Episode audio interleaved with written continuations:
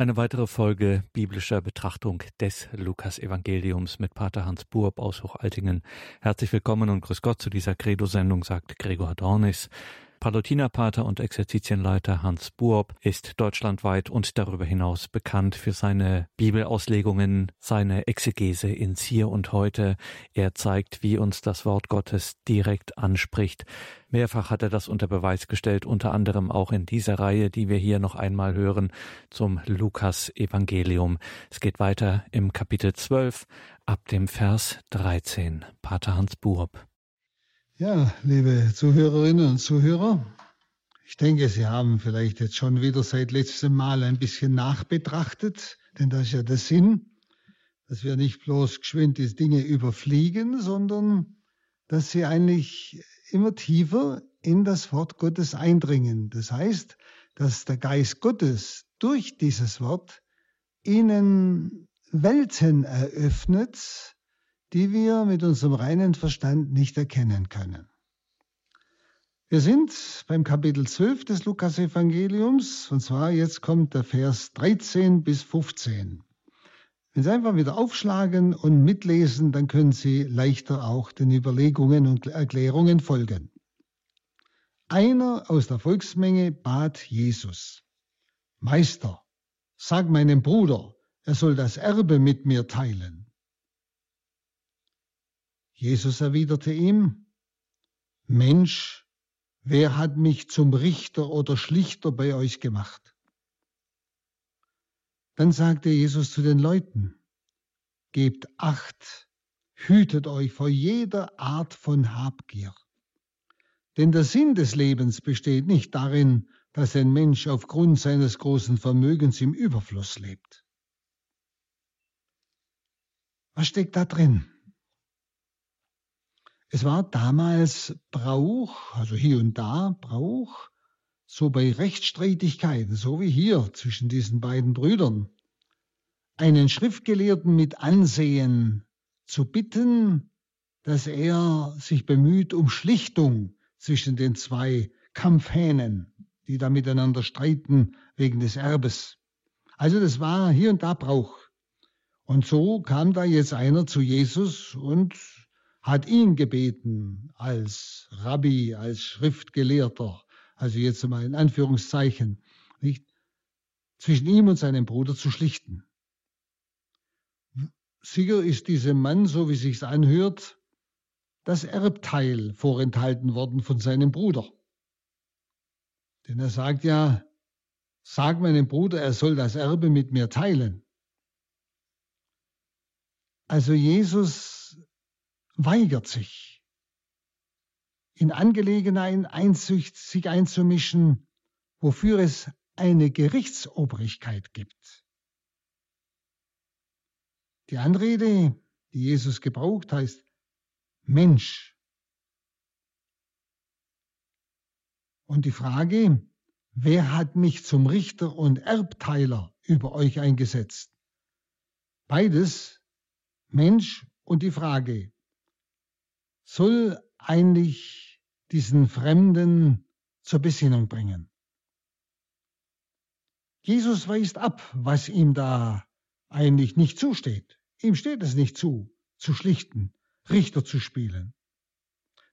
Und damit, wissen Sie, anerkennt Jesus nämlich diejenigen, die dafür bestimmt sind. Also die dieses Amt des Schlichtens oder des Richtens unter dem Volk haben. Das ist hier eine sehr deutliche ja, Bestätigung. Und er mischt sich da nicht hinein. Das ist nicht seine Aufgabe, das ist die Aufgabe derer, die dafür bestimmt sind. Nun, das Wort und Vorbild Jesu gilt eigentlich für alle Zeiten. Nämlich mit dem geistlichen Amt soll nichts Fremdartiges vermischt werden. Mit dem geistlichen Amt soll nichts Fremdartiges vermischt werden. Ich denke, das ist nicht unwichtig. Denn vielfach behindern solche, ich mal sag's mal, weltlichen Geschäfte dieses Tun des geistigen Amtes, so wie wir heute eigentlich den Akzent mehr auf der Seelsorge haben sollten als auf Verwaltung. Und wie viel Zeit wird eigentlich durch Geschäftliches, durch Dinge, für die man andere bestellen kann, wie viel Zeit und Möglichkeiten werden da eigentlich verhindert? Wo es wirklich dann um geistliche Sorge um den Menschen gehen könnte. Also das ist schon ein deutliches Wort, dass gerade wir Seelsorger uns schon ganz ehrlich überlegen sollten, was es für mich konkret heißt. Also es soll mit dem geistigen Amt nichts Fremdartiges vermischt werden. Und der Zweck des Kommens Jesu in die Welt war ja nicht, dem Fragenden zu seinem Erbteil zu verhelfen, sondern der Zweck des Kommens Jesu in die Welt war, ihn von seinem Hauptübel zu heilen. Jesus sagt ja, hütet euch vor aller Habsucht. Und er sagt dies zu allen, heißt es. Weil fast alle Menschen, nicht bloß dieser da, der da fragt, weil fast alle Menschen an diesem Grundübel leiden, an der Habsucht. Und Paulus schreibt, die Habsucht hat schon viele ums Leben gebracht. Und es gibt eine vielfache Habsucht. Es gibt sicher die materielle Habsucht, die denkt man natürlich immer zuerst. Nicht? Man hängt an Dingen, man will sie haben. Zur Habsucht gehört kein großer Reichtum. Habsüchtig kann auch ein Armer sein. Das ist die Sucht zu haben, was ich vielleicht nicht habe. Ich hänge an Dingen. Ich lechze nach Dingen. Ich kann ohne sie nicht leben. Denn sie, aber nicht, nicht Gott ist eigentlich der, der mich anzieht, was der Sinn meines Lebens ist, sondern irgendwelche materielle Dinge. Und genauso gibt es eine geistige Habsucht. Nicht dieses Streben nach Anerkennung, nach Angenommensein. Manche Menschen, die unternehmen alles Mögliche, um von anderen, ja, überhaupt gesehen zu werden, anerkannt, angenommen zu werden. Nicht? Und das sind lauter Menschen, wie Paulus sagt, die eigentlich das Leben verlieren. Leben im Sinne von Fülle des Lebens, Freude, Friede. Nicht? Der Habsüchtige, der kennt nicht Frieden und Freude, sondern der ist immer in Not. Der will immer was haben, was er noch nicht hat und er will noch mehr haben. Und das auch im Geistigen. Er will Anerkennung. Wenn er keine kriegt, ist, alles, ist er vollkommen unten. Nicht? Deshalb sagt Jesus, hütet euch vor aller Habsucht. Und er sagt es nicht nur diesem Mann, der sicher nicht aus Selbstlosigkeit dieses Erbe geteilt haben will, sondern weil sicher, wie Jesus es ja andeutet, nicht? Und das hat er sicher in seinem Herzen wahrgenommen, weil die Habsucht mitspielt. Nicht? Und es ist ja interessant, dass er es gleich heißt, dann sagt er zu den Leuten, und da war ja der Mann mit dabei, nicht? Hütet euch vor aller Habsucht. Nicht? Oder wie viele sind darauf aus, einen Titel zu haben, nicht? Oder äh, Erfolg zu haben, sind total enttäuscht, wenn sie mal einen Misserfolg haben und so weiter. Das ist geistige Habsucht. Andere leiden unter der geistlichen Habsucht. Die wollen alles vor Gott vollkommen machen und erleben sich eben sehr, sehr unvollkommen. Nicht? Und sind dann indigniert, zerschlagen. Sie können nicht arm sein vor Gott. Sie können nicht demütig sein vor Gott. Demut heißt Mut zur Wahrheit. Ich bin erbärmlich vor Gott, auch in meinem Beten, so gut ich es versuche zu tun, genauso erkenne ich einfach bei all dem guten Willen, dass halt vieles sehr, sehr erbärmlich ist.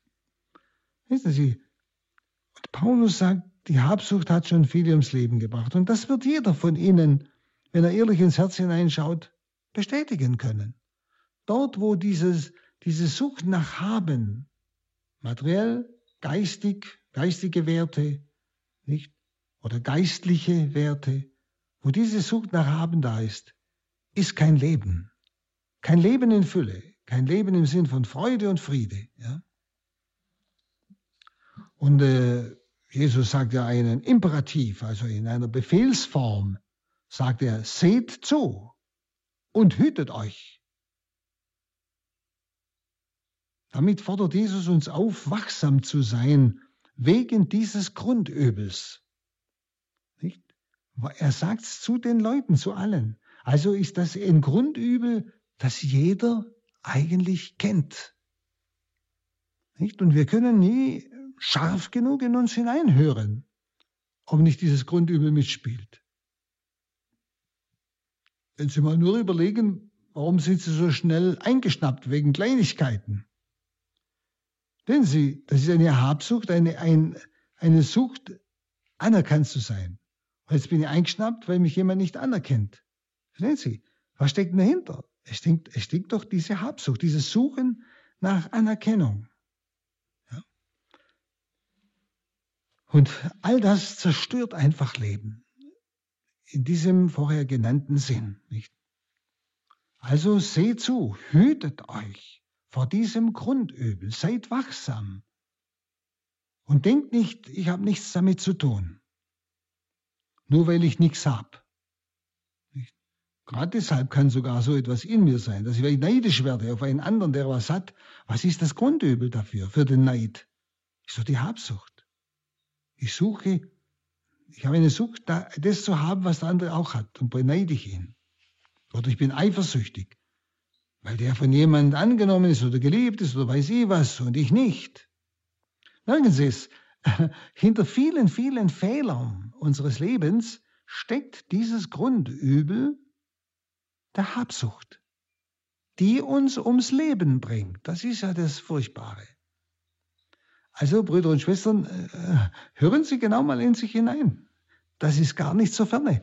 Man überhört das leicht, wenn man Habsucht, nö, ich bin nicht habsüchtig, ich habe, was ich brauche und so. Aber überlegen Sie mal all diese anderen Fehler. Woher kommen sie? Was steckt dahinter?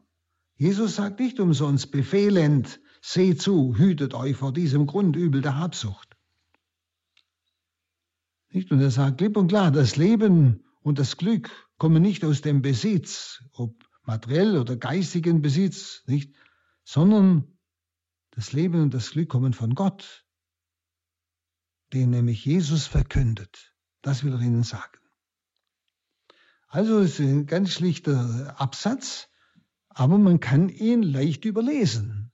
Wissen Sie, Jesus benutzt ja immer solche Vorkommnisse wie jetzt, wo dieser Mann da kommt aus der Volksmenge und ihn eben um diese Schlichtung bittet zwischen ihm und seinem Bruder, damit er auch zu seinem Sach kommt. Jesus benutzt sofort solche Gelegenheiten, um allen seinen Zuhörern eine wichtige Lehre zu geben, also auch jetzt mir und Ihnen. Dann äh, von 16 bis 21, da bringt er ein Beispiel. Er erzählt ihnen folgendes Beispiel, also gerade jetzt im Blick auf, diese, auf dieses Grundübel der Habsucht.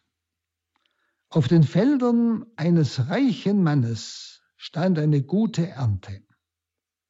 Da überlegt er hin und her, was soll ich tun? Ich weiß nicht, wo ich meine Ernte unterbringen soll. Schließlich sagte er, so will ich es machen. Ich werde meine Scheunen abreißen und größere bauen. Dort werde ich meine ganze Ernte und meine Vorräte, mein ganzes Getreide unterbringen. Dann kann ich zu mir selber sagen, nun hast du einen großen Vorrat, der für viele Jahre reicht. Ruh dich aus, iss und trink und freue dich des Lebens. Da sprach Gott zu ihm, du Narr, noch in dieser Nacht wird man dein Leben von dir zurückfordern. Wem wird denn all das gehören, was du angehäuft hast?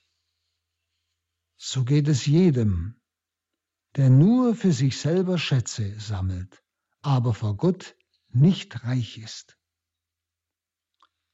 Dieses Gleichnis ist eigentlich in sich verständlich. Da bräuchte man eigentlich gar keine Erklärung, nicht?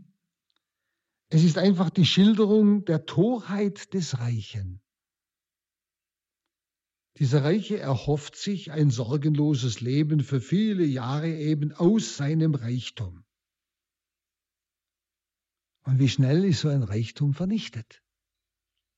Wie schnell können solche Scheunen abbrennen, wenn man es mal so bildhaft nimmt? Wie schnell ist Irdisches, auf das ich mein Glück stütze, dahin, vielleicht sogar gestohlen von anderen. Wenn Sie es, hier es wird sehr deutlich, dieser Mann tut nichts Böses. Verstehen Sie? Und doch ist er vor Gott ein Narr. Ein Narr. Denn er spricht nur zu sich selbst, wenn Sie genau hingehört haben. Er spricht von meine Früchte, meine Scheunen, meine Güter, meine Seele. Also er tut so, als ob all das ihm ganz allein gehöre, als ob er da frei darüber verfügen könnte. Und er wird erfahren, dass das alles ihm eben nicht gehört. Wir sind nur Verwalter dessen, was Gott uns anvertraut. Vielleicht sind Ihnen diese Ich aufgefallen. Es sind sechs Ich, wo er immer sagt Ich, Ich. Die sechs Ich sind für ihn eigentlich bezeichnend. Für den Habsüchtigen bezeichnend, nicht? Da spricht immer nur Ich, ich will haben, nicht?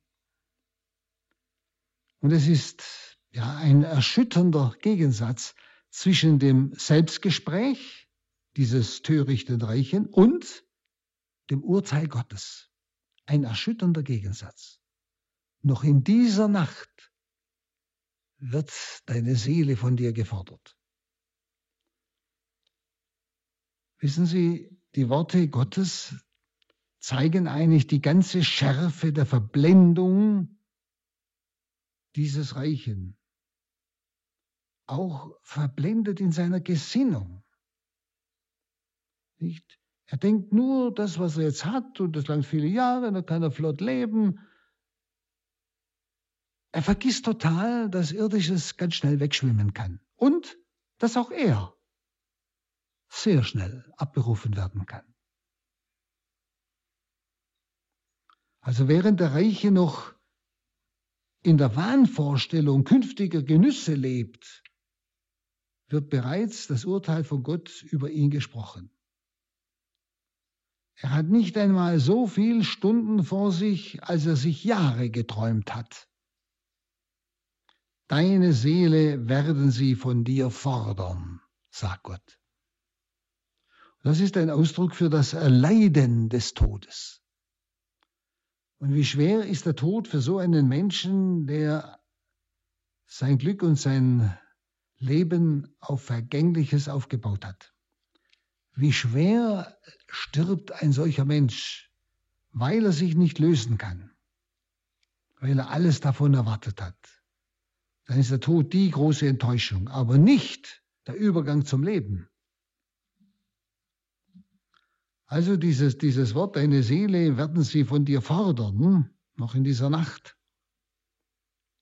Das drückt auch ein widerwilliges Erleiden des Todes aus. Er muss seine Seele herausgeben, die er als die seinige festhalten möchte, als die seinige. Und vielleicht haben Sie das schon erleben dürfen, wie Menschen wenn sie sich losgelöst haben von allem, in einem unanscheinlichen Frieden sterben können, hinübergehen können zu dem, auf dem sie ihr Glück und ihre Freude aufgebaut haben, auf Gott selbst. Das ist etwas ganz anderes. Und wie schwer sterben Menschen, die immer noch unfrei sind, immer noch gebunden sind, immer noch, wo die Habsucht immer noch in ihnen ist. Wenn Sie auch dieses unheimliche, wahnsinnige Festhalten am Leben ist ja auch Habsucht. Ich will mein Leben haben, ja. Ich will es nicht hergeben. Es sind oft Menschen, die einfach auch nichts mehr erwarten nach dem Tod. Die nicht mehr eigentlich an dieses ewige Leben, wofür wir eigentlich geschaffen sind, wo, wozu wir, wohin wir gehen, was eigentlich als Sehnsucht in jedem Menschen drin ist, nämlich zu leben, und zwar ewig. Das haben sie vergessen oder leugnen sogar. Und dann ist Sterben ganz schwer. Sie können sich nicht lösen. Und mit dem Wort du Tor deckt Gott eigentlich den Wahn des Mannes auf. Des Mannes, der glaubte, mit seinem Vermögen sein Leben sichern zu können. Das ist ein Wahn. Wenn Sie es heute mal so übersetzen, diese, dieses Gleichnis, wie viele unwahrscheinlich beschäftigt sind, ja, in Sorgen sind, um ja für ihr Alter und so weiter zu sorgen. Wenn sie normal zu sorgen, das sollen wir alle. Klar, das tun wir auch. Jeder tut es für sich, auf seine Weise. Aber es ist doch ein Unterschied, ob das ein ängstliches Sorgen ist, nicht? Ein ängstliches Sorgen auch um sich selber, wo ich einfach Menschen, die gar keine Beziehung zu Gott haben und deshalb auf ihn gar nicht vertrauen können, dass er auch noch da ist. Das macht das Leben nicht lebenswert. Nicht? Deshalb sagt Gott, du Tor. Dieser Wahn des Mannes ist Torheit. Denn er glaubt, mit seinem Vermögen sein Leben sichern zu können. Und nach dem Verlust des Lebens stellt Jesus dann die Frage, wem wird dann alles gehören, was er hatte? Wem denn? Er lässt das stehen. Also Jesus warnt vor der Torheit, als wäre das Leben abhängig von der Menge der Güter. Brüder und Schwestern, Sie wissen selber, kennen vielleicht sogar solche Menschen, die haben viel und sind immer noch nicht zufrieden. Und Sie kennen Menschen, die haben wenig und sind glücklich. Das ist genau die Erfahrung, die man bis heute machen kann. Dieser erste Teil schildert also die Art und Weise, wie sich die Habgier die Zukunft vorstellt. Der zweite Teil deckt dann die verhängnisvolle Torheit auf, nämlich die Habsucht in Wirklichkeit ist. Torheit, die die Habsucht wirklich ist. Und hören wir nun auf folgenden Text. 22, 23, die Verse.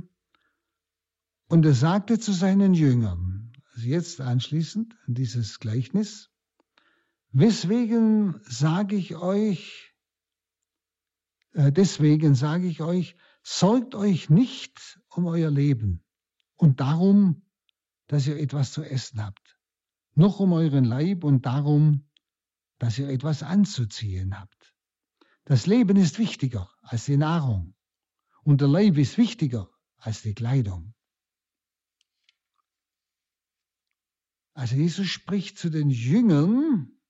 Vorher hat er, zuerst hat ihn der Junge, der, dieser Mann angesprochen, dann hat Jesus zu allen gesprochen. Das ist interessant, man muss immer schauen, zu wem spricht er. Und jetzt spricht er zu den Jüngern, die ihm folgen. Das heißt, das, was er jetzt sagt, verstehen nicht alle. Und der Jünger ist der, der sich für Christus entschieden hat. Wenn wir es von uns aus sehen als Christen, Jünger ist der, der die Taufe angenommen hat. Konkret, in der Taufe schenkt sich Gott uns total, nämlich am Kreuz. Und wenn ich die Taufe annehme, dann übergebe ich mein Leben Gott total. Dann ist der Bund geschlossen. Das ist der Jünger. Darum sagt er, Jesus tauft und macht zu Jüngern. Zwei Sachen. Also Jesus spricht jetzt zu den Jüngern, zu denen, die sich entschieden haben, Christus zu folgen. Also die es ernst gemacht haben, mit dem Evangelium ernst gemacht haben, mit der Nachfolge Christi. Und was sagt er uns jetzt? Ich denke, Sie gehören zu diesen Jüngern, Sie haben sich entschieden oder vielleicht noch auf dem Weg zur Entscheidung. Gut, aber hören Sie mal hin.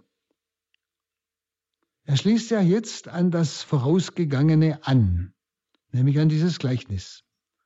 Deshalb sagt er, darum sage ich euch. Darum, weil das Leben nicht von irdischen Gütern abhängt. Darum. Sondern weil das Leben von Gott abhängt, der dir sagen kann, heute Nacht wird deine Seele noch von dir gefordert. Und darum braucht der Jünger, also der Glaubende, nicht ängstlich zu sorgen. Sorgen ja, habe ich Ihnen schon gesagt, aber nicht ängstlich zu sorgen. Er ist also von der quälenden Sorge um notwendige Bedürfnisse befreit, von der quälenden Sorge um notwendige Bedürfnisse, notwendige, befreit. Wenn Gott das Größere gegeben hat, nämlich das Leben, dann kann er auch das Kleinere geben, den Unterhalt des Lebens. Das sagt er. Also dieser zweite Teil deckt jetzt die verhängnisvolle Torheit auf, die eigentlich Habsucht in Wirklichkeit ist. Wir brauchen diesen Glauben als Jünger, und das gehört zum Jünger, dass Gott, wenn er das Große gibt, auch das Kleine gibt. Und in Vers 24 sagt er dann, seht auf die Raben, sie sehen nicht und sie ernten nicht. Sie haben keinen Speicher und keine Scheune denn Gott ernährt sie. Wie viel mehr seid ihr wert als diese Vögel? Also der Mangel an Vertrauen auf Gott und der Mangel an Vertrauen auf seine Fürsorge wird nun mit dem Hinweis auf den Raben aufgedeckt. Der Rabe, der Vogel, der kann nicht säen und er kann nicht ernten. Aber er kann eines. Er kann herumfliegen und er kann suchen. Und so der Mensch. Er soll nur tun, was er kann.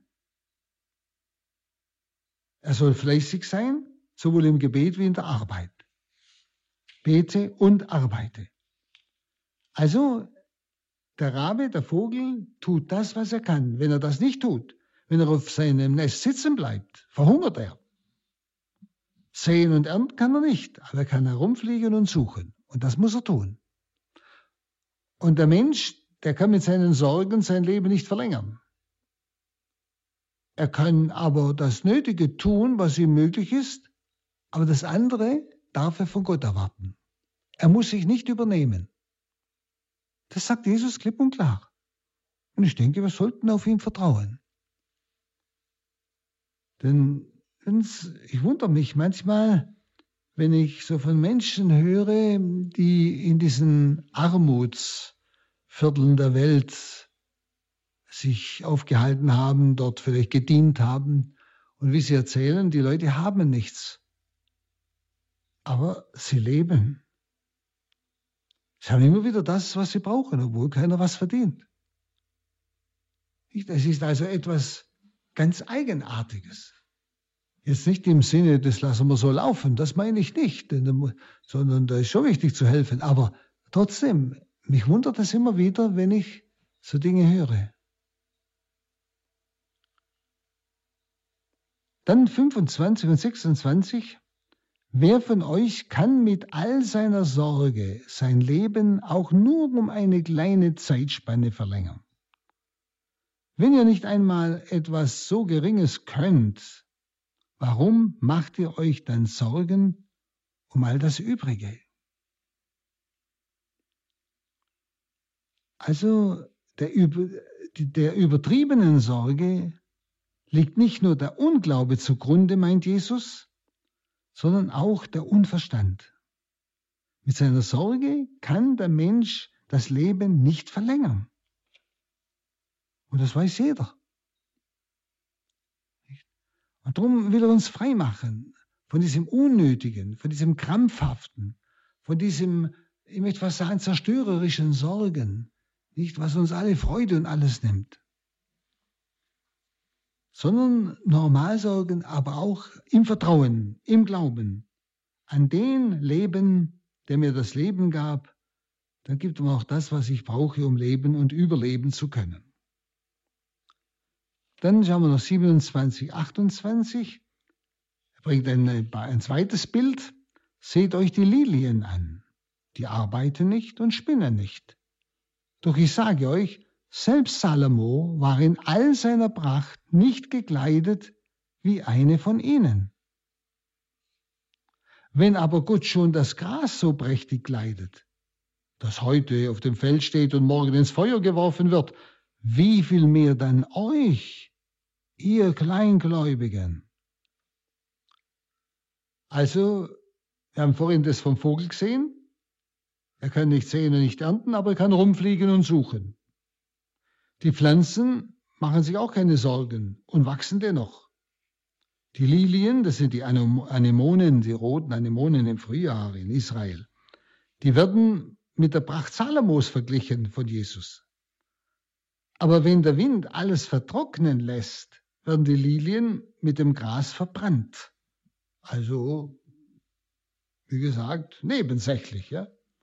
Wie viel mehr wert seid denn ihr? Sehen Sie, und die Lilie, die kann nicht spinnen und so weiter, die kann nicht arbeiten, aber sie kann sich der Sonne öffnen, sie kann die Regentropfen aufnehmen, nicht? Und das, was sie kann, das soll sie tun. Dann wird sie blühen. Und dann wird sie schön blühen. Aber auch die Lilie muss das tun, was sie tun kann. Sie sind sehr, sehr konkrete Bilder, weil wir Menschen uns oft überfordern. Wir wollen eigentlich manchmal das tun, was nur Gott tun kann. Das ist dieses übertriebene Sorgen. Und diese Bilder vom Raben, vom Vogel und von der Lilie schenken uns ein Stück Freiheit. Gott überfordert uns nicht. Und er gibt uns ja Zusage. Sie, man kann es jetzt wieder lässig über, übergehen und sagen, hallo, man kann ja nicht einfach von Gott erwarten, dass er mir ein Stück Brot schickt oder sowas. Warum nicht? Wenn ich wirklich in Not bin, warum nicht? Wie oft habe ich schon Dinge erlebt, wo Menschen mir erzählt haben, dass im letzten Augenblick plötzlich jemand vorbeikam und ihnen was brachte. Wo Gott irgendjemand einen Menschen innerlich bewegte, wo er vorher gar nicht dran gedacht hat, zu einem Menschen zu gehen und ihm etwas zu bringen. Warum denn nicht? Sehen Sie, da merken wir, dass uns wirklich dieses Vertrauen auf Gott fehlt. Das heißt, dass wir Gott so etwas gar nicht zutrauen. Dass wir Gott so über den Wolken uns vorstellen, der gar nicht runterkommt. Und das ist das, ich möchte sagen, Gottverletzende. Das ist das, was eigentlich vielleicht Jesus tiefer trifft, als wenn ich mal was falsch mache. Dieses Misstrauen, dass ich ihm gar nichts zutraue. Nicht? Warum soll er nicht auch heute eine Brotvermehrung machen? Ich habe von einem Zeugen gehört, wie das bei einer großen Versammlung von Glaubenden vor ein paar Jahren genauso geschehen ist. Nicht? Wo man nur staunte, dass das Brot nicht ausgeht, obwohl für tausend zu wenig Brot da war. Also, man darf das nicht zu, wie soll ich sagen, zu leichtfertig sagen. Denn ich muss das meine tun. Ich kann nicht hinter der Ofen sitzen und sagen, Herr, bring mir was. Ich muss das meine tun, aber nicht mit ängstlicher Sorge. Und dann darf ich ihn bitten, wo ich nicht mehr kann, nicht mehr weiter kann, dass er eingreift. Und ich darf auf ihn vertrauen. Da ist schon eine Frage an meinen Glauben und an mein Vertrauen. Wer ist Gott für mich? Ist er der, der eingreifen kann? Auch in diese natürlichen Vorgänge? Traue ich ihm das zu? Erlaube ich ihm das? Glaube ich das? Das sind schon entscheidende Fragen. Also Jesus will, dass wir uns nicht zuerst um Essen und Kleidung zu sorgen haben, sondern zuerst um das Königreich Gottes. Nicht? Und deshalb im 29 bis 31 sagt er, darum fragt nicht, was ihr essen und was ihr trinken sollt. Und ängstigt euch nicht. Denn um all das geht es den Heiden in der Welt, also die Gott nicht kennen. Euer Vater weiß, dass ihr das braucht. Euch jedoch muss es um sein Reich gehen. Denn dann wird euch das andere dazugegeben. Also, das ist schon wieder eine ganz konkrete Frage an mich. Um was geht's mir denn in meinem Leben? Geht es mir nur, dass man gut lebt und dann man einfach durchkommt und es alles gut geht und so weiter? Oder geht es mir wirklich um das, wofür ich hier in dieser, in dieser Welt bin? Um das Reich Gottes. um die Rettung aller Menschen, um das Heil aller Menschen. Um was geht's mir denn? Es ist doch grausam, wenn ich andere gleichsam zum Teufel gehen lasse für alle Ewigkeit. Die Hauptsache, ich, mir geht's einigermaßen gut, ich interessiere mich nicht für das Reich Gottes. Das ist doch grausam. Dieser Vergleich, das Heil der Menschen ist mir egal, Hauptsache, ich habe, was ich brauche. Man muss manchmal solche Gegensätze herholen, um zu merken, was in einem selber eigentlich für seltsame Empfindungen laufen. Und was ist der Hintergrund? Habsucht. Ganz klar. Um das geht's ja. Die Sorgen ängstlich ist Habsucht. Drum in diesem zweiten Teil deckt Jesus diese verhängnisvolle Torheit aus, auf, die ja die Habsucht in Wirklichkeit ist. Verhängnisvolle Torheit. Dann nehmen wir die Verse. Halt, wir haben noch die Dings, haben wir gerade gelesen. 29 bis 31. Der Herr empfiehlt also, man könnte schon sagen, ein absolutes Trachten nach dem Reich Gottes. Ein absolutes Trachten nach dem Reich Gottes. Im Vater unser lehrt er uns ja auch beten, dein Reich komme. Ist mir das ernst, wenn ich das Vater unser bete? Ist das wirklich meine Sehnsucht? Bitte sich fragen. Also frei von vergänglichem Besitz entsteht ein unvergängliches, ein unvergänglicher Besitz. Und das ist der Reichtum in Gott.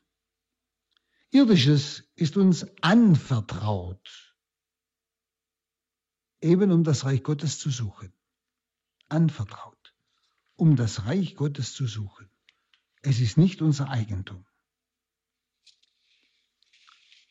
Und das ist wichtig, das immer wieder vor Augen zu haben. Dann hänge ich mich nicht dran. Ich kann mich lösen und dann einmal im Tod kann ich in Freiheit gehen. Und es ist nicht etwas, was mir entrissen wird. Man muss mir nichts entreißen, weil ich es losgelassen habe. Weil ich der, der Habsucht auch auf mein Leben hin abgesagt habe. Dann 32. Fürchte dich nicht, du kleine Herde, denn euer Vater hat beschlossen, euch das Reich zu geben. Fürchte dich nicht, kleine Herde, eben gegenüber der großen Völkergemeinschaft. Kirche ist immer wieder dieser Sauerteig im Mehltrog der Welt. Kleine Herde. Und wir sollten uns nicht wundern, wenn wir heute das wieder so in unserem Land sehr intensiv erleben. Kleine Herde. Gegenüber der großen Völkergemeinschaft, also auch um uns herum, wo weithin Glaube versickert ist. Und dieser kleinen Herde sichert der Herr das Königreich zu. Eine wunderbare Verheißung. Ein Königreich. Und das sollten wir auch im Auge haben. Wenn Sie, wir sollen das Wort Gottes, wie der Papst Benedikt sagt, und die Verheißungen Gottes wieder ganz ernst nehmen. Das nimmt uns Angst. Das gibt uns Hoffnung. Wir leben nicht auf eine Eventualität hin, wir leben auf etwas Sicheres hin. auf ein Königreich, das von Ewigkeit schon besteht, das nicht erst geschaffen werden muss.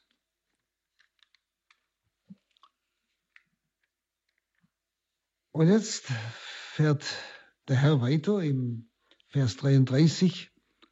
Verkauft eure Habe und gebt den Erlös den Armen. Also er fordert jetzt auf, die Dinge, die wir nicht brauchen, also wo wir vielleicht dranhängen, sollen wir loslassen. Etwas Gutes damit tun. Und gebt den Erlös den Armen. Macht euch Geldbeutel, die nicht zerreißen, wie die irdischen verschafft euch einen Schatz, der nicht abnimmt, nämlich droben im Himmel, wo kein Dieb ihn findet und keine Motte ihn frisst. Also sehr drastisch. Verkauft und gebt. Beides, nicht bloß verkaufen, dann behalte ich ja das, was so mache, Verkauf. herauskommt. Verkauft und gebt. Das dient nicht dazu, den Himmel aufzuschließen, sondern zu verschönen. Also deshalb sammelt nicht in löcherige Beutel, legt alles im Himmel an. Das heißt, macht aus eurer, ja, möchte sagen, Gebefreudigkeit, aus eurer Loslösung von den Dingen, macht euch Schätze im Himmel. Das heißt, ich stütze mich nicht mehr ab auf vergängliche Dinge, irdische Dinge, geistige Sachen, sondern stütze mich ganz und gar ab auf das Himmlische, auf die Barmherzigkeit Jesu zum Beispiel, was ganz wichtig ist. Dann 34 kommt noch der schöne Satz, denn wo euer Schatz ist, da ist auch euer Herz. Und Schätze auf Erden werden in der Mehrzahl genannt. Ja? Vorher, das haben Sie ja gehört. Und jetzt heißt es, wo, der, wo euer Schatz ist, da ist auch euer Herz. Schätze auf Erden sind also Mehrzahl, das sind also viele Dinge, an denen wir hängen. Schatz im Himmel ist Einzahl. Also das Irdische, wie gesagt, ist Vielheit, also Zersplitterung, zerreißt einem, nicht? Man will alles haben, dies und dies und dies. Das Himmlische ist einheitliches Ganzes. Wo euer Schatz ist, da ist auch euer Herz. Dagegen, wo, wo es um viele Schätze geht, da weiß ich nicht, wo mein Herz sein soll. Das zerreißt. Es sind viele Schätze. Bei wem soll es sein? Sehen Sie, das ist das Bild. Das ist ja das, was wir oft erleben, wo die Menschen sogar krank werden. Nicht? Sie hängen an so vielem und äh, versuchen alles festzuhalten und sie sind dauernd in der Angst, etwas zu verlieren. Sehen Sie, es zerreißt das Herz. Der Mensch wird regelrecht krank. Dagegen der eine Schatz, der zerreißt das Herz nicht. Da ist das ganze Herz dabei. Wo euer Schatz ist, da ist euer Herz. Dann der Vers 35. Jesus bringt ein neues Bild. Legt euren Gürtel nicht ab und lasst eure Lampen brennen.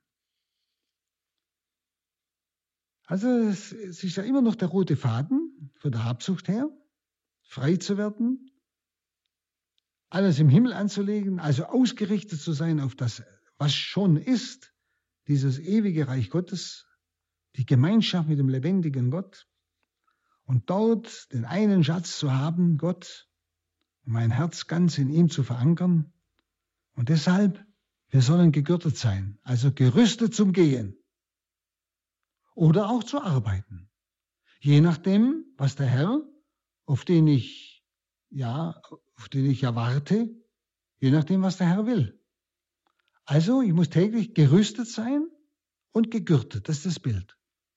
Bereit, frei von allem zu gehen, im Sinn des Sterbens, des Todes, hinüber zum, ins Reich Gottes, aber auch bereits zu arbeiten. So wie es manche Heilige ausgedrückt haben. Ja, wenn du willst, dass ich sterbe, dann ist gut. Wenn du willst, dass ich weiterarbeite, ist auch gut. Ja? Also gegürtet sein. Da, da muss ich jetzt wieder in mich hineinhören, liebe Zuhörer. Bin ich in dieser Bereitschaft tagtäglich? Versuche ich in dieser Bereitschaft zu sein? Verstehen Sie, das ist ja ein dauernder Prozess auch, das ist ja auch klar. Gegürtet zu sein, gerüstet zu sein,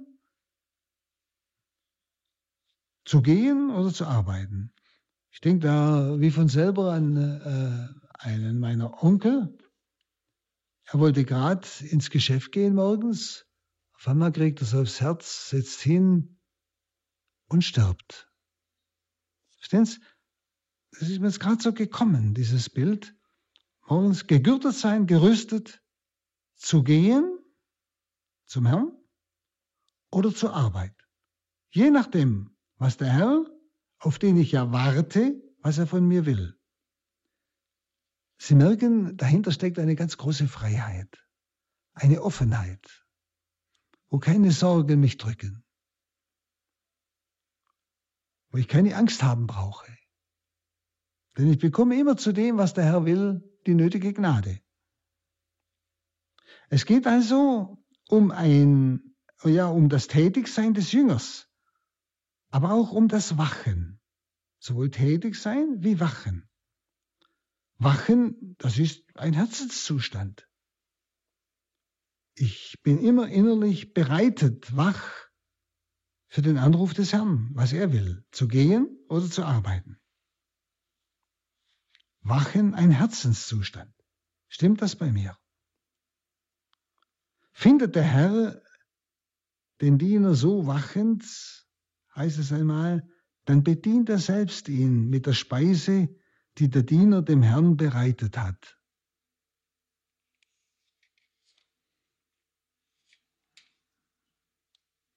Das heißt ja, seid wie Menschen, die auf die Rückkehr ihres Herrn warten, der auf einer Hochzeit ist, und die ihm öffnen, sobald er kommt und anklopft. Selig die Knechte, die der Herr wach findet, wenn er kommt. Amen, ich sage euch, er wird sich gürten, sie am Tisch Platz nehmen lassen und sie der Reihe nach bedienen. Ein wunderbares Bild. Findet der Herr also den Diener wachend, offen? Bedient er selber ihn mit der Speise, die der Diener für den Herrn vorbereitet hat. Das ist ewiges Gastmahl, wo Gott uns selbst bedient. Im Sinne, er schenkt uns die Fülle. Und je mehr sich die Ankunft des Herrn verspätet, umso denkbarer ist es, dass man es leicht vergisst. Und da muss man aufpassen. Aber wenn er sich verspätet und der Jünger bleibt wachend, werden wir auch spüren, dass der Herr umso dankbarer ist. Jesus spricht nicht von der ersten und vierten Nachtwache, wenn er kommt, nicht? Das bedeutet, dass mit seiner Ankunft nicht zu schnell, aber auch nicht zu spät gerechnet werden darf. Sie erinnern sich, die ersten Christen, die haben ziemlich konkret gewartet. Sie glaubten, dass der Herr schon sehr bald kommt. Und heute sind wir in der Gefahr, dass wir gar nicht mehr warten. Denn es hat es 2000 Jahre gehalten, dann wird auch jetzt nicht so schnell kommen. Nicht? Das ist die Gefahr. Aber dass hier keine Zeit angegeben wird, nicht? Selig die Nächte, die der Herr wach findet, wenn er kommt. Es ist nichts angegeben. Ob er am Anfang der Nacht kommt, erste Nachtwache, oder am Ende der Nacht, die vierte Nachtwache. Das will eben sagen, dass wir mit seiner Ankunft nicht zu schnell, aber auch nicht zu spät rechnen dürfen. Also, dass wir heute genauso bereit sein sollten wie die ersten Christen. Aber eben, verstehen Sie, Sie, Sie merken, Habsucht ist das Gegenteil. Die bleibt hängen. Der Wartende ist vollkommen frei von allem, benutzt alles, um den Willen Gottes in dieser Welt zu erfüllen, aber er ist im Warten, er geht auf etwas Größeres zu. Er ist so frei, dass er jederzeit vom Herrn eingeladen werden kann und abgeholt werden kann. Dann 38, und kommt er erst in der zweiten oder dritten Nachtwache und findet sie wach, selig sind sie. Also dazwischen ist gleichsam die Versuchung einzuschlafen. Nicht? Und die ist dann oft am stärksten so, wenn es länger sich hinzieht. Der echte Knecht, der stets bereit ist, verliert das sehnsüchtige Verlangen nach der Wiederkunft des Herrn nicht. Wissen Sie, das muss man auch in sich pflegen. In der Eucharistie drücken wir das immer wieder aus, aber ich habe manchmal den Eindruck, es ist zur Routine geworden. Deinen Tod, o Herr, verkünden wir, deine Auferstehung preisen wir, bis du kommst in Herrlichkeit. Oder auch im Kanon, nicht? Wir erwarten seine Wiederkunft. Oder nach dem Vater unser, nicht? Dieses äh, Embolismus, wenn man den betet, nicht? nicht äh, dass wir auf sein Kommen warten. Nicht? Wir hören das immer wieder. Aber was bedeutet es für mich? Ist es wirklich eine dauernde Bereitschaftserklärung oder ist es Routine? Also der echte Knecht, der stets bereit ist, verliert das sehnsüchtige Verlangen nach der Wiederkunft des Herrn nicht. Und das erleuchtete Haus in dunkler Zeit ist die Brautgemeinde, die auf die Ankunft des Bräutigams wartet. Der Wartende hat ja eine Kerze angezündet im Haus damals. Das heißt, das Haus ist erleuchtet. Das Haus ist erleuchtet in dunkler Zeit. Das ist die Brautgemeinde, die auf die Ankunft des Bräutigams wartet. Liebe Zuhörer, ich denke, Sie verstehen, was dieses Bild ausdrückt. Sie sehen ja und erleben, wie Ihre Umgebung, die mit Gott nicht mehr viel zu tun haben will, und mit Glauben, dass sie oft sehr mit Ängsten lebt, was kommt, wie wird's, und sehr mit Sorgen gequält ist, eben aus dieser Habsucht. Die steckt irgendwo drin, ist irgendwo die Wurzel. Dass es bei denen oft sehr dunkel ist im Herzen, im Gesicht und überall. Wenn sie so eine Dunkelheit der Freudlosigkeit, man braucht dann irgendwelche Lustbarkeiten, um mal wieder ein bisschen, ja, lächeln zu können, aber es ist etwas Verkrampftes. Und da ist die Brautgemeinde, das heißt die Christen, die auf den Herrn bewusst warten. Das ist wie etwas Erleuchtendes, ist wie ein Licht, wie ein erleuchtetes Haus mitten in der Finsternis, wo die Menschen einem auch fragen, ja, haben Sie keine Sorgen, ja, machen Sie sich keine Gedanken um das, wie es weitergeht und so weiter. Vielleicht sind Sie selbst schon gefragt worden. Wenn Sie, weil Sie in ihnen spüren, dieser Mensch hat keine Angst. Dieser Mensch lebt eine Hoffnung, eine Siegesgewissheit, weil er weiß, wo er hingeht. Ob es heute schon ist oder in zehn Jahren, spielt keine Rolle. Sehen Sie, das ist genau das. Das erleuchtete Haus, das ist Hoffnung im Gesicht der Glaubenden. Und dieses erleuchtete Haus in der dunklen Zeit, wo die Menschen nur noch in Dunkelheit der Angst und der Sorgen rumlaufen, ist die, diese Brautgemeinde, die auf den Herrn wartet. Nicht? ist ganz, ganz entscheidend. Wenn Sie, da können wir Zeugnis geben. Und ich denke, das ist eine ganz große Möglichkeit, Zeugnis zu geben.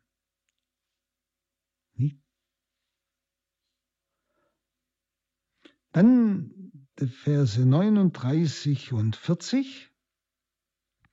Bedenk, wenn der Herr des Hauses wüsste, in welcher Stunde der Dieb kommt, so würde er verhindern, dass man in sein Haus einbricht. Haltet auch ihr euch bereit, denn der Menschensohn kommt zu einer Stunde, in der ihr es nicht erwartet. Also im zweiten Gleichnis, nicht? Da wird die Notwendigkeit des Wachens und auch die Gefahr sorgloser Sicherheit erläutert, nicht? Wenn der Herr wüsste, wann der Dieb kommt, haltet euch bereit. Nicht? Als Notwendigkeit des Wachens. Und wie gesagt, die, die Gefahr der sorglosen, sorglosen Sicherheit. Wenn man fühlt sich in Sicherheit, der Herr kommt noch nicht, ich kann einiges noch leisten. Der Knecht wird als Hauseigentümer geschildert, nicht? Plötzlich.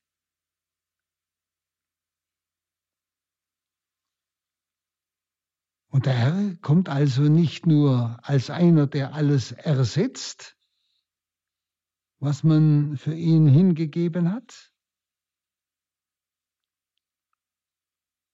Und er kommt, er kommt nämlich wie ein Dieb, der alles nimmt. Alles, was man für sich noch festgehalten hat. Also Jesus spricht von keinem Zeitpunkt, sondern vom treuen Warten. Wenn Sie dieses Bild vom Dieb, das nimmt ja Jesus für sich in Anspruch. Ja? So kommt er. Nicht? Es geht um diese Notwendigkeit des Wachens. Ich darf nicht in sorgloser Sicherheit den Augenblick verpassen, der Ankunft des Herrn. Denn der Herr kommt also nicht nur als einer, der alles ersetzt, was ich ihm geschenkt habe, nicht ersetzt im Sinne, ich habe ihm mein Leben gegeben und jetzt bekomme ich die Ewigkeit, sondern er kommt wie ein Dieb, der alles nimmt. Das ist das Bild des Diebes, wissen Sie. Der Dieb, der alles nimmt, was man für sich noch festgehalten hat, Absucht.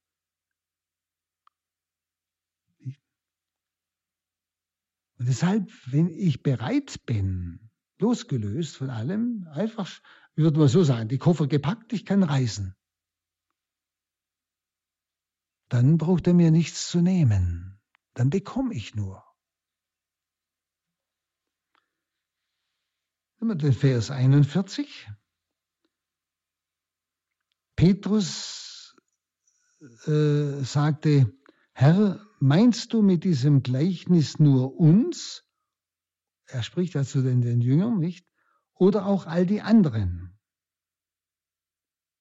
Der Herr antwortete, wer ist denn der treue und kluge Verwalter, den der Herr eingesetzt hat, damit er seinem Gesinde zur rechten Zeit die Nahrung erteilt? Selig der Knecht, den der Herr damit beschäftigt findet, wenn er kommt. Also Petrus fragt, meinst du uns oder auch die anderen? Und Jesus mit diesem Knecht da, der da wartet auf die Ankunft des Herrn. Und Jesus fragt, wer ist denn der treue und kluge Knecht? Also, jeder soll sich ernstlich prüfen. Und wenn man noch genauer fragt, wer ist denn, wenn Jesus so eine Frage stellt, ist eigentlich eine rhetorische Frage, wer ist denn der treue und kluge Verwalter? Ist ja die Einzahl, ist ja Einzahl. Der kluge und, und äh, treue Verwalter. Das ist ja Petrus gemeint. Hier stellt der Evangelist Lukas den Primat des Petrus heraus. Nicht? Petrus fragt. Und Jesus sagt zurück, wer ist denn der treue und kluge Knecht? Also, sicher, jeder soll sich mal ernstlich prüfen. Aber es ist die Einzahl. Er meint wohl Petrus. Und damit den Primat des Petrus. Ihm hat der Herr das ganze Haus anvertraut. Der Haushalter ist zugleich der Knecht. Also Petrus, der über die Dienerschaft gesetzt ist. Und es geht um die Treue. Dass er ihnen zur rechten Zeit die Nahrung gibt. Das ist doch die Aufgabe des Petrus, die Jesus dem Petrus gegeben hat oder dann in, nach der Auferstehung erst recht noch gibt. Deshalb diese rhetorische Frage auf die Frage des Petrus. Ja, wer ist denn der kluge und treue Knecht? Nicht? Der, der seinem Gesinde zur rechten Zeit die Nahrung gibt, die der Herr, den der Herr eingesetzt hat. Wen hat er denn eingesetzt? Hat er den Petrus berufen, auf diesen Felsen will ich meine Kirche bauen. Also das, äh, Sie merken, da steckt noch viel Tieferes dahinter. Dann die Nummer 44, 46, wahrhaftig, das sage ich euch. Er wird ihn zum Verwalter seines ganzen Vermögens machen. Das tut er ja nach seiner Auferstehung, nämlich den Petrus einsetzen, weide meine Lämmer, weide meine Schafe. Das hat er nur zu Petrus gesagt. Wenn aber der Knecht denkt, mein Herr kommt noch lange nicht zurück und anfängt die Knechte und Mägde zu schlagen, wenn er isst und trinkt und sich berauscht. Dann wird der Herr an einem Tag kommen, an dem der Knecht es nicht erwartet, und zu einer Stunde, die er nicht kennt. Und der Herr wird ihn in Stücke hauen und ihm einen Platz, seinen Platz unter den Ungläubigen zuweisen. Also der treue Verwalter weiß, dass er Knecht bleibt und nicht Herr wird. Und wir sind alle Verwalter, dass wir Knechte bleiben. Aber auch dieser treue Verwalter bleibt Knecht. Der untreue Verwalter, der spielt sich als Herr auf. Er lebt seine irrsüchtigen Neigungen aus. Er schlägt die anderen nicht, isst und trinkt und gibt den anderen nichts zu essen. Das ist schon eine ganz starke an Frage an, ja auch an uns, die der Herr für seine Gemeinden berufen hat. Ohne Frage. Er spricht ja immer noch zu den Jüngern. Verstehen Sie? Also es ist hier sehr konkret äh, Ding, äh, Petrus angesprochen, aber es ist äh, dann die Rede von, Verwaltern, nämlich dem Treuen und dem Untreuen. Das sind andere, verschiedene. Ist also jeder von uns dann gemeint, der einen Auftrag vom Herrn für die Gemeinde hat. Ja? Spielt sich der Knecht plötzlich nicht, nicht mehr als Knecht auf, sondern als Herr. Schlägt die anderen, das heißt, er schadet den anderen. Und selber missbraucht er sein geistiges Amt. Dann 47, der Knecht, der den Willen seines Herrn kennt, sich aber nicht darum kümmert und nicht daran, danach handelt, der wird viele Schläge bekommen. Also jetzt ist nicht vom Wachen die Rede, sondern vom Gehorsam. Es geht also jetzt um die Gerechtigkeit des Herrn. Der Knecht, der den Willen seines Herrn kennt, und der Knecht, der den Willen des Herrn nicht kennt. Das sind also zwei verschiedene. Das sind Knechte, denen ein Teil der Kirche anvertraut ist, aber nicht alles. Also, äh, äh, Sie merken, es ist ein Unterschied. Einmal spricht er von Petrus. Wer ist denn dieser Knecht? Dieser eine. Und dann spricht er von den verschiedenen Knechten. Und er hat ja vorhin sehr deutlich gesagt, wenn ein Knecht sein, seinen Dienst nicht mehr tut, als Knecht, dem das anvertraut ist, sondern sich zum Herrn aufspielt, nicht? dann wird er viele Schläge bekommen. Nicht? Gerade wenn er den Willen des Herrn kennt. Wer aber ohne den Willen des Herrn zu kennen etwas tut, was Schläge verdient, der wird wenige Schläge bekommen. Wem viel gegeben wurde, von dem wird auch viel zurückgefordert werden. Und wem man viel anvertraut hat, von dem wird man umso mehr verlangen. Also zuerst spricht der Herr von geschenkt und gefordert, nicht? Viel wird geschenkt, viel gefordert, nicht? Dann vom Anvertrauten zur Aufbewahrung anvertraut, heißt im Griechischen. Von dem wird auch mehr verlangt, nämlich Kapital und Zinsen, könnte man sagen, bildhaft. Wem der Herr viel anvertraut, von dem wird viel gefordert also geschenkt. Das macht ja eine Unterscheidung. Nicht? Wenn viel gegeben wird, dem wird auch viel zurückgefordert. Und dann ein zweites Wort, wem viel anvertraut wird. Das sind im Griechischen zwei ganz verschiedene Worte. Also wer, wem, wer vom Herrn etwas geschenkt bekommen hat, von dem wird auch das wieder zurückgefordert. Wem aber etwas anvertraut worden ist, und zwar zur Aufbewahrung, nicht? von dem wird mehr verlangt. Eben Kapital und Zinsen. Verstehen Sie den Unterschied? Wenn mir etwas gegeben ist, geschenkt ist, dann gehört es mir, aber es wird auch etwas von mir gefordert. Wenn viel mir gegeben ist, wird auch viel gefordert, was ich mit dem vielen auch, was ich daraus gemacht habe. Aber das andere wird anvertraut. Das ist mir nicht gegeben, geschenkt, sondern nur zur Verwaltung anvertraut. Und da heißt es, und zwar zur Aufbewahrung. Da wird mehr verlangt. Also, man könnte es jetzt im Bild sagen, nicht nur das Kapital, nicht wie beim Geschenk. Beim Geschenk heißt viel geschenkt, viel gefordert. Hier heißt es zur Aufbewahrung gegeben, von dem wird mehr verlangt, als was ihm zur Aufbewahrung gegeben wurde. Verstehen Sie? Kapital und Zinsen. Und da spricht er eben zu seinen Jüngern. Das ist schon etwas, was jetzt ganz konkret auch an uns Priester geht, diese Worte, die wir betrachten müssen. Aber ich denke auch an jeden von Ihnen, der vom Herrn einen bestimmten Auftrag in der Gemeinde hat. Auch in dem Sinn, Auftrag vielleicht durch Leiden und Gebet sogar, Menschen zu retten, mir etwas zur Aufbewahrung anvertraut, von dem wird mehr gefordert. Kapital und Zinsen. Nun, liebe Zuhörer, ich denke, es ist wieder Text genug, um einfach auch persönlich noch einmal darüber nachzudenken. Und zwar wissen Sie immer auf dem Hintergrund meines Lebens, Herr, was willst du mir sagen? Es ist ja dein Wort an mich in meiner Situation, in der ich jetzt stehe. So danke ich Ihnen, dass wir es miteinander dieses Wort betrachten durften.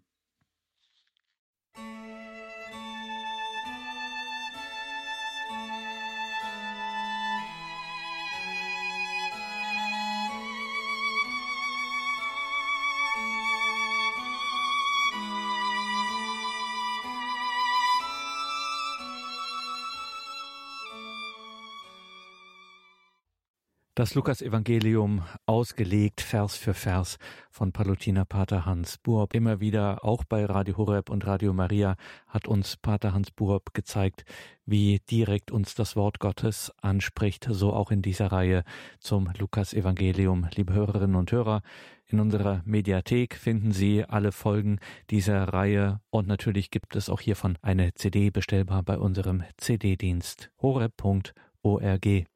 Danke Ihnen allen fürs Dabeisein. Danke, dass Sie diese Gebets- und Glaubensgemeinschaft, dieses gemeinsame Leben mit Gott möglich machen durch Ihre Gebete und durch Ihre Spenden. Das Ganze kostet eben einfach Geld und wir leben nur und ausschließlich von Spenden wie alle Radio Maria Stationen weltweit, so auch Radio Horeb in Deutschland, die deutsche Radio Maria Station. Es sind ausschließlich Ihre Spenden, die das Ganze hier möglich machen. Ein herzliches Vergelt's Gott allen dafür. Alles Gute und gottesreichen Segen wünscht ihr ihr Gregor Dornis. Und hier geht es jetzt weiter um 21.30 Uhr mit der Reihe Nachgehört.